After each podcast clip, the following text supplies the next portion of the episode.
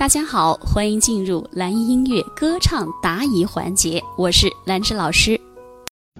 啊，有的学员问说：“老师，我普通话不好，我能唱歌吗？”可以。很多港台的歌星，像香港很多歌星，容祖儿啊、刘德华呀、张学友啊。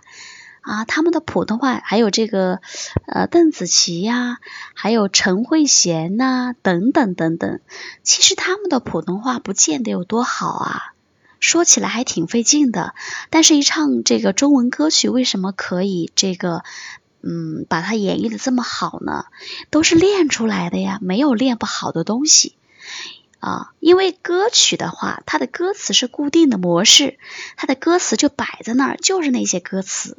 跟我们说话不一样，说话你你有很多种这个词义要讲，你有很多的这个话要说，所以一下子组织起来可能有点困难，它需要很长的时间来训练。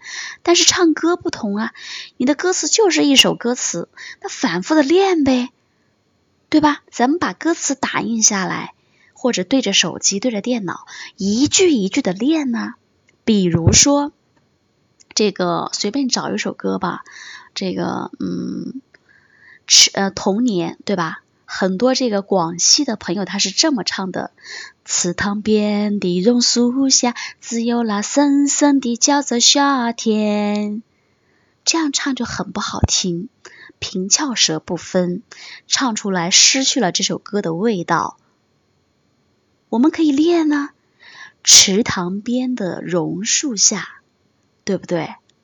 就一句一句的练，练好一句，咱们唱一句；练好一句，咱们唱一句。就这样反复的训练，不仅把歌给唱好了，情感表达好了，歌词表达清楚了，咱们的普通话也在潜移默化的提升了。所以说，普通话不好和唱歌没有特别直接的关系。关系是有，但是没有特别直接的关系，因为这个可以练好，只要咱们掌握了方法，咱们加以训练，就可以把它给练好。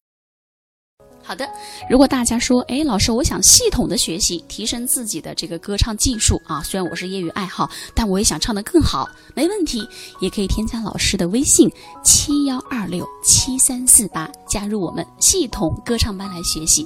系统班里面有非常详细的理论和实操，以及有效的练习，还有老师的真人示范，还有和同班同学一起进行打卡交流，好吗？